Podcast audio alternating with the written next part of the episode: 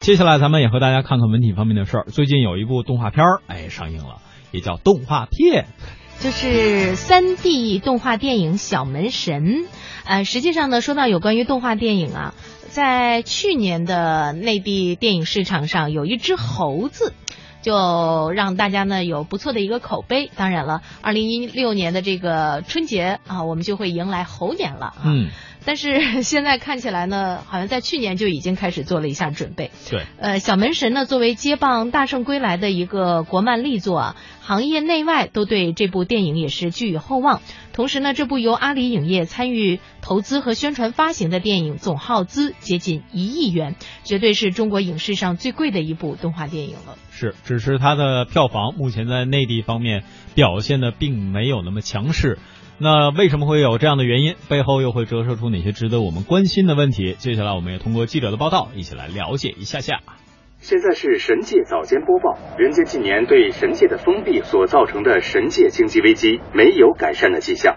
当前职位门神，当前职位继续存在的可能性。基地，我们要干不下去了。不过我应该会安排个新的。那还有什么别的职位？还有什么别的？踩着新年的脚步，曾经年画里的门神也摇身变成一胖一瘦两个动画形象。影片把古老故事做了现代化的改编，现如今已没什么人家贴年画，门神、土地公公、灶王爷们都面临失业，他们只得亲自到人间寻找自我价值。阿里影业项目总监金兆南解释说，这个题材不仅利用观众对小门神传统的亲切感，还把他们拉到平等的位置，创造人和神对话的可能性。因为文神在神界里是一个相对两个比较卑微的神，不是那种就是神通广大的。OK，这个就属于这种很平民化的一种，然后也是贴在家家户户门口的一个一个形象。不希望从一种说去描绘太上老君也好，二郎神这种上来高富帅，就所以他选择一个相对平凡的神。相比之前《大圣归来》依靠八十九个人众筹而来的七百八十万资金完成制作的艰难，背靠着阿里巴巴的小门神显得吃穿不愁。三年的制作，接近一亿的投资量，让影片的总渲染量超过了《功夫熊猫》等好莱坞动漫。抛开故事不谈，观众确实对制作技术齐齐点赞，认为做到了数字动画和传统手绘的完美融合。其实，相对于真人电影，动画电影需要的资金和时间成本反而更高，高投入和收益的不确定性大大抬高了资本进入国漫的门槛。制片人余舟：真人实拍电影比动画电影的难度是要低一些的，几个月也好，甚至更多的时间。动画电影来说实际上是一个门槛很高，投入也比较大，而且周期非常长。如果去看好莱坞，一部电影差不多三四年甚至更长时间。这个是一个非常需要耐心和需要匠心的一件事情。但是投资的角度来说，风险还是比较高的，呃，所以这是为什么说好多人是会比较犹豫真正来做动画电影。小曼神的导演王威认为，若不是得益于当下内地市场的爆发性增长，退回到三五年前，这样的国漫根本不可能存在。几年时间，中国电影市场的成长速度这么快，百每年百分之三十五、四十的成长，才有机会给了我们这样的一个需要比较大投入的动画电影存在的空间。再回到三五年前，我觉得是不可能的。去年国产动画电影票房高达二十点五八亿元，增长了七成。这个数字中有一半是来自于《大圣归来》的贡献。就连该片导演田晓鹏也多次表态，《大圣归来》担不起这么高的票房。他们赢在内地观众的国漫情怀上。与好莱坞动漫相比，我们除了情怀，究竟还差在哪里？现在制作动画实际更像一个互联网的工业产品，它实际更多是编程啊、后台的一些这个渲染。全面进入 CG 制作的这一块呢，我们一直在缺乏专业的人才。还有一个就是在投资上，从看《狮子王》起，就国际上最一流的一个动画，那都是耗资一亿美金以上的这种作品。我们国内从头就没有这个环境去尝试这个东西，所以普通观众能看到的动画都是一千万人民币左右做出来的。尴尬的是，上映不足五天，有着七点五分不错口碑的小门神，排片率却已经下滑到了百分之四，票房也刚刚超过六千万。不少观众坦言，有一部分评分给的是制作诚意，但故事上显得有些低幼。影评人时间玫瑰认为，相比于兼顾老少的前提，找到准确定位，或许是国漫下一步应该做的。觉得你做一个类型化的电影可能比较小众，但恰恰你只要说是满足了这些人的口味，你就抓住自己的核心观众了。反而想做一个合家欢的全年龄动画电影的话，反而处处掣肘。其实《大圣归来》吧，它并没有打着全年龄化的旗号，它只是想满足七零后、八零后这群人。从大闹天宫到大圣归来，这些年中国电影对《西游记》这个超级大 IP 的开发煞费苦心。明后年还会有超过三十部跟孙悟空相关的影片出现。而从花木兰到功夫熊猫，遥远的好莱坞对中国历史故事的开发反而显得更加多元。除了要从传统故事中挖掘题材，给动画形象赋予更丰富和立体的形象，也是今后国漫应该要追逐的目标。现在大家去从中国古代的这个传统故事里面去提炼这个 IP，然后把它形成动画形象，是一个很好的一个做法。很少在动画片里的创作者会给人物赋予太复杂的心理动态。故事里面的这个大 boss 设计成这个门神自己的一个心魔，我觉得这一点是值得肯定的。大圣归来之所以受到了大家的认可，也是因为他给大圣的这个人物塑造比较立体化，比较有一种复杂的心理动态。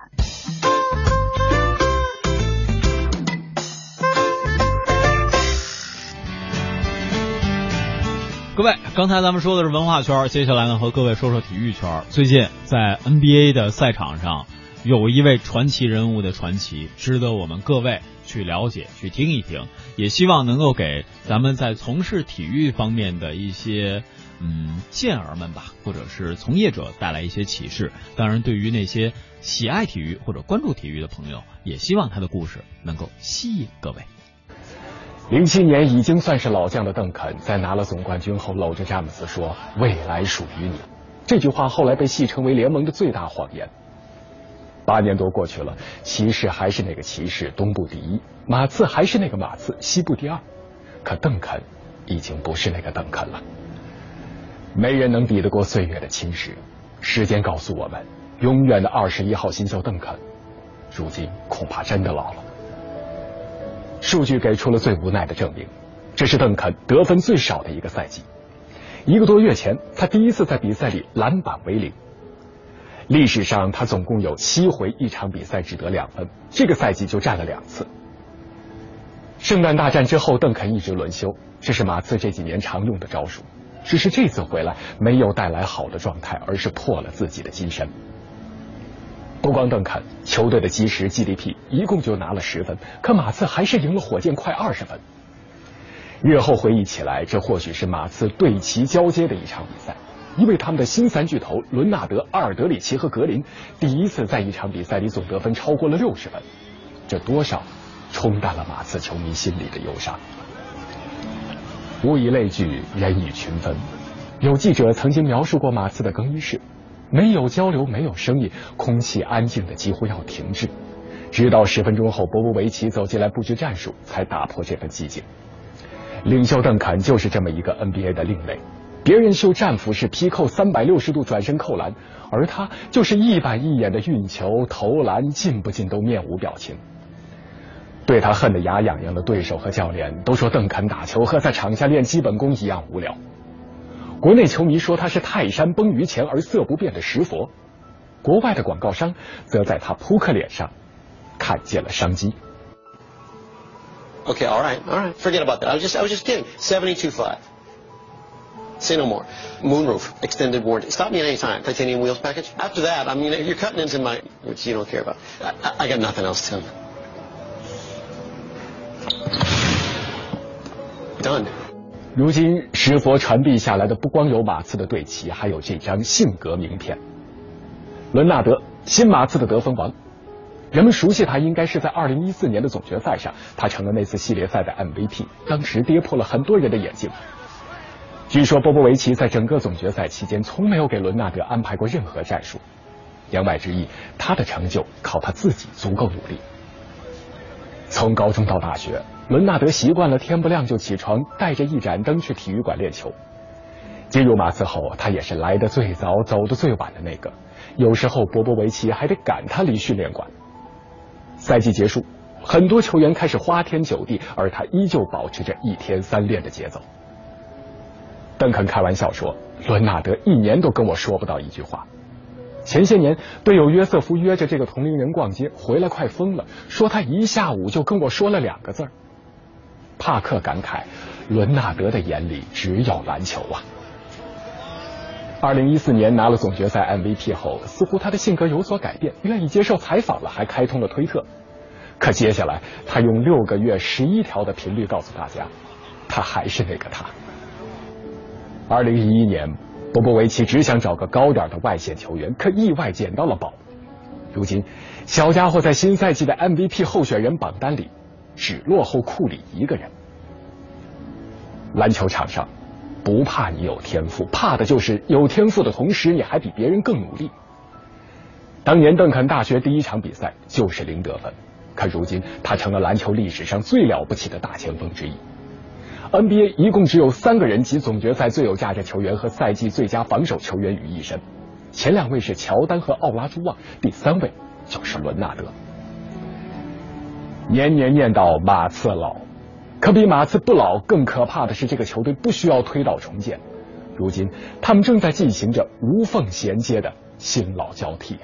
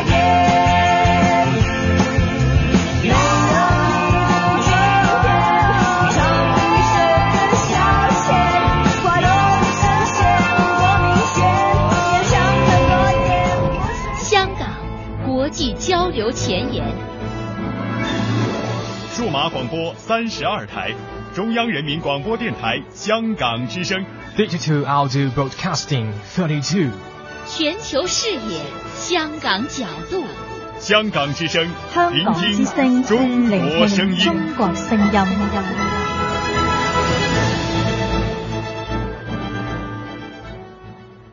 权威迅捷的新闻资讯，评说新闻中的道理，丰富实用的生活信息，与您同行，悦耳动听的美妙音乐，给你好听。欢迎登录各大手机软件应用商店，搜索“华夏之声”或“香港之声”，您就可以下载到软件，实时收听，随时点播华夏之声、香港之声节目。华夏之声、香港之声手机 App 为您提供高质量的听觉享受，打造收听广播的完美体验。嗨青春的听众朋友们，大家好！朋友们您好，大家好！关注嗨青春。我是黄晓明，我是邓超，我是佟大为，我是秦岚，我是小聪，我是秦海璐。从失败的绝望中寻找到希望，坚持理想一定会实现希望。我很喜欢这种朋友聊天一样娓娓道来真实。希望你会喜欢我们的节目。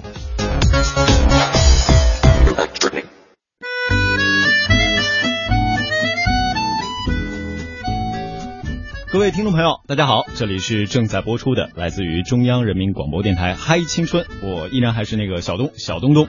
今天一缕阳光走进了直播间，呃，他是谁呢？他来自于美丽的新加坡。千景涵和大家来打个招呼先。好的，Hello，大家好，我是来自新加坡的 Jerry 柯维健，东东啊，大家都叫你东东吗？是啊，这个好亲切啊，呃，还还真是，哎，我不能叫小健健，看到维健的时候，真的觉得，呃，还是像今天北京的天气一样。万里无云，一片晴朗，大白天看不见星星的感觉。对啊，好，今天真的是晴天呢。对，然后突然间就一天一晚之内就哎晴天了，感受到无数的变化。对，然后那个心情就是还蛮，就是因为这样子啊，突然间就看到晴天的感觉就很棒啊。是啊，呃，其实韦健呢，他来自于新加坡，他目前是一位音乐创作人，同时在很多的领域呢，也都有着不同各种各样的造诣哈。嗯，那么今天他到我们节目当中来，一方面会和大家分享他最新的音乐创作，另外一方面呢，我们节目也不会放过他的。怎么说呢？呃，怎么说？慢慢说。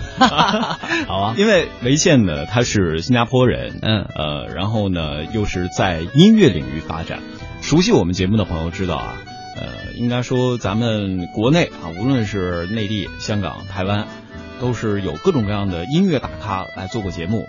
嗯，但是从新加坡来是吧？咱们就得八卦一下，嗯，新加坡的著名音乐人的出道经历了。嗯，其实呃，维健出道应该还算是有一段时间了哈。对啊，其实我在发行我的第一，从我第一张专辑到现在，应该是有零八一直到现在有七年吧。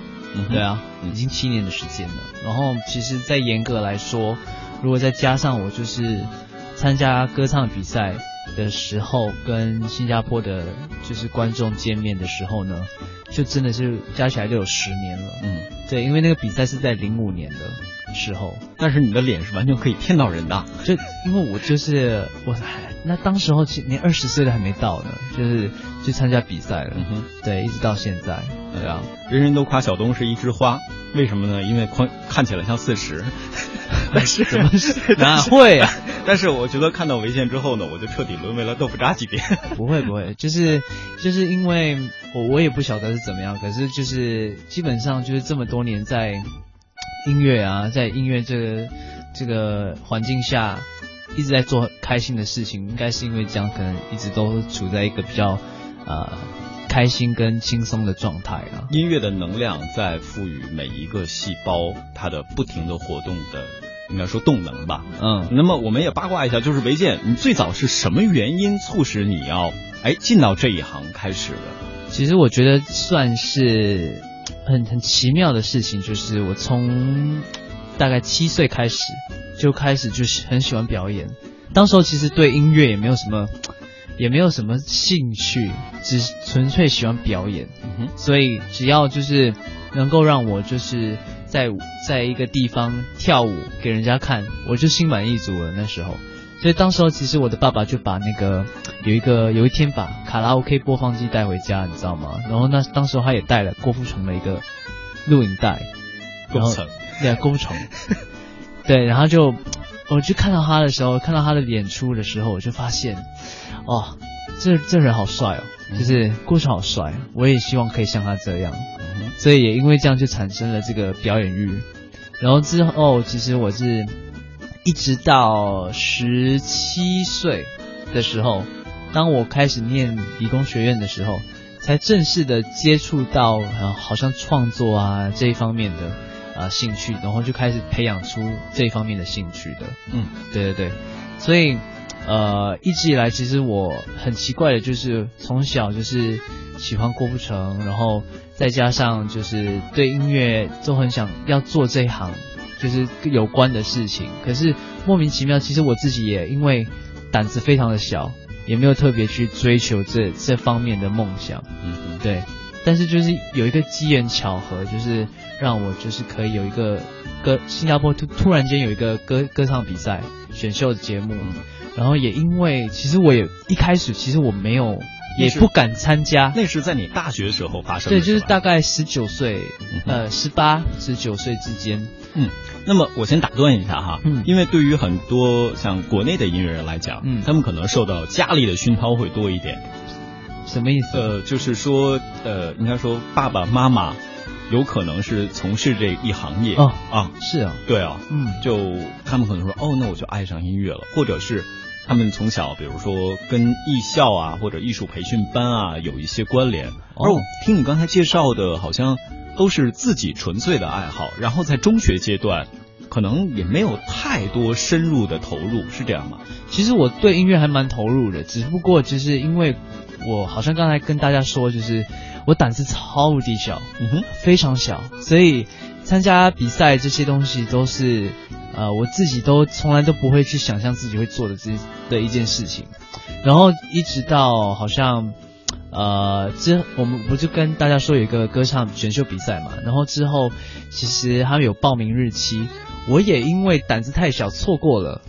对，怎么知道？其实有一天就是他们说哦反应太热烈了，之后他们就在我的学校隔壁开多一天的报名是报名时间。嗯哼，然后当时候就觉得好像是在。就老天爷在告诉我说，你不参加还，我都把它放送到你面前了，你都还不参加吗？这样子的感觉。所以到时候其实我在念书的时候，就有一群非常喜欢创作跟啊呃玩音乐的好朋友，就当时候就大家就决定，就是不如我们一起壮胆去参加报名好了。所以我也因为这样子有大家的陪伴，我才敢去参加。Every morning，脑袋开启自动更新，连上 WiFi 接收 funny information，嬉笑着 biking，键探是最夯的流行，随时随地用行动力取代 planning。Everybody listen up，time to act，time to change，show your love，show your teeth。Oh my god，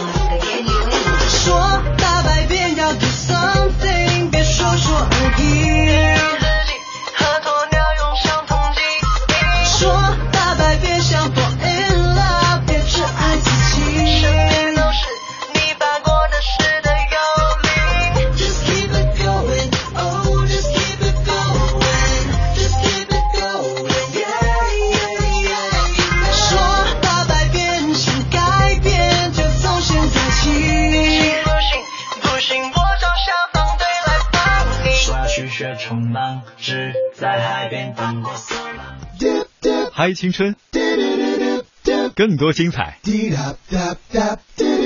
正在继续。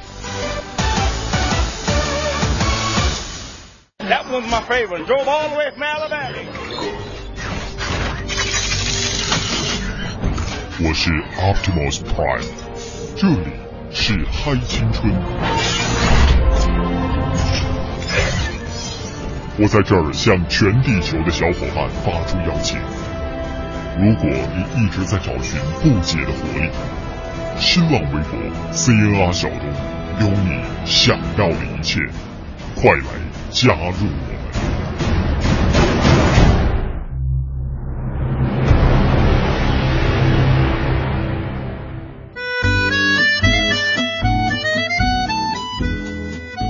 要强调一点，就是其实我不是。不是因为我不想参加还是什么，你是怕怕？我真的怕，所以就是有很多人，就是一起参加的时候就觉得好像会好一点，就是就不会这么就紧张，就反正呢一起报名。很奇怪的就是，其实我们也只是一起报名罢了，我们并没有一起去那个 去比赛，去一起去比赛。就是那时候一起报名，报名了之后就觉得，嗯。呃，就是没有办法了，就一定要去面试的，这。然后在我们面试的时候，其实也是一个一个的。哎，在这个之前，等于你一直在玩音乐，嗯嗯，但是没有在公众的场合去表演过吗？有啊，其实就在学校里头、校园里头，就是因为我们有一个社呃那个社团叫做创作坊，特别就是。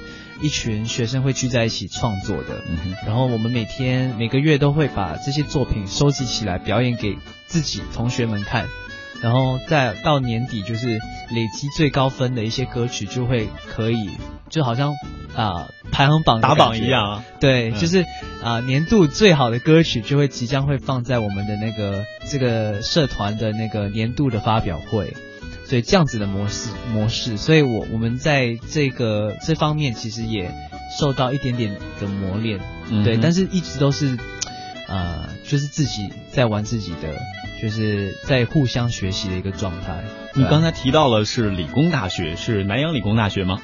呃，不是，就是理工学院。就是我们在、我在念完中学之后，其实呃有两个选择嘛，就是一个就是继续读那个 college，嗯哼，对，另外一个就是理工学院。然后当时我其实就选择想要做一个，因为当时我对电脑非常有研究，就是很会电脑，所以我我当时候就有很有一个私心，就想要嗯，就是选一个我很厉害的一个科系。这样我就不用念太多书 的那种状态，这样我就是可以有更多自己的时间去做我其他喜欢做的事情，所以我就选择了直接念专科了，就是直接念这个电写电脑程序的一个就那种课程。懂的。其实维健要跟大家说，我哪怕现在不唱歌，我去开发程序，我也能做一个很棒的，嗯，App 的创始人。对啊，我其实对这个很有兴趣，只是呃，我也希望就是以后有机会的话，也也想往这个这方面发展一下。对，但是我看你手指哈，手指的这个姿势，包括每每个动的状态，除了音乐，我觉得你玩的很好，你电子游戏玩的应该很好，非常棒，很棒的。对，因为我看到你拿手拿耳机的那个状态嘛，就跟我曾经拿鼠标的状态特别像。手标？鼠标？哦，鼠标。对。Mouse 是的，是的，对，对，其实我对电动还蛮有研究的。呃，对啊，我，嗯，对我每年其实都有参加，就是比赛，各种各样的比赛。呃，不是，就是我特别喜欢踢一个足球的电动游戏，嗯哼，然后叫做 FIFA，然后那个每年其实他们都会招那个全球的一些呃玩玩这个游戏的完整，然后就是游戏者一起去参赛，嗯、一起去拼，然后就排行榜。最高的就可以去一个地方，就是跟各国的选手一起拼比赛。嗯、对，很多男孩子都喜欢玩。那么说到这儿，咱们还是先把话题转回到音乐上哈，聊的有点远，跟大家但是分享了好多。那么说到这儿之后，你说你参加了比赛，嗯，呃，那个比赛在当时新加坡国内是属于什么样的规模？是像中国一样的超级男生、超级女生？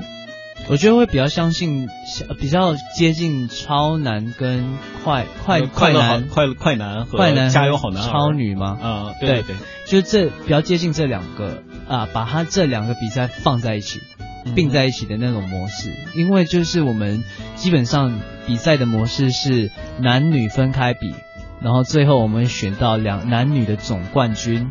然后到最后总决赛的时候，男生跟女生的冠军会 PK，哇，还要 PK？对，嗯，再去选择我们的最终的绝对的 Superstar，因为那个呃那个节目的名字就叫做绝对 Superstar。哦，对，对啊，所以当时候其实我也不是冠军啊，然后我只是一个男子组的第三名罢了。